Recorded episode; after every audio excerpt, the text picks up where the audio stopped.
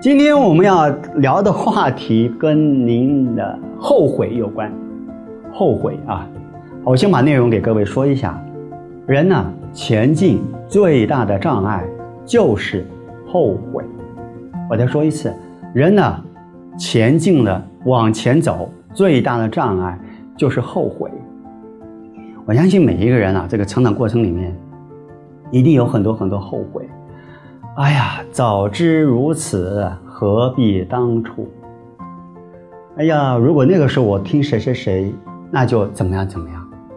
第二，哎呀，那个时候我应该怎么样，现在就怎么样。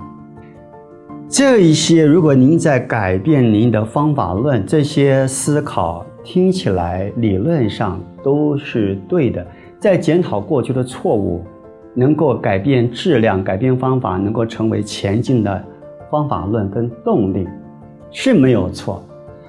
但是这个思维的角度似乎又有一些奇怪。我举例子来讲，你会看到很多人，我从一个现象啊，哎呀，早知如此，何必当初？这句话，各位听一下，有没有什么奇怪的地方？如果那个时候我怎么样，这个时候我怎么样？有吗？你会发现，这些朋友们，他是在否定过去的决定。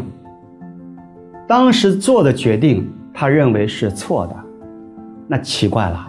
既然是错的，俺还能活到现在？所谓活到现在，就是你最起码有一项东西没成功，但是你其他的全部进来了。所以，刚才的方法，刚才的思维似乎是对的，但是在实际的生活的经营来讲，反而会让我们造成了一个很大的阻碍。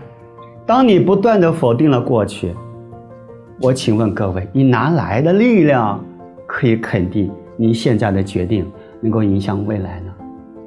所以我的方式是，当我发现我做这个事情在结果上来讲不如我意，我绝对不会说早知如此何必当初。我当时应该听什么？No，我会思考。我还缺什么东西来？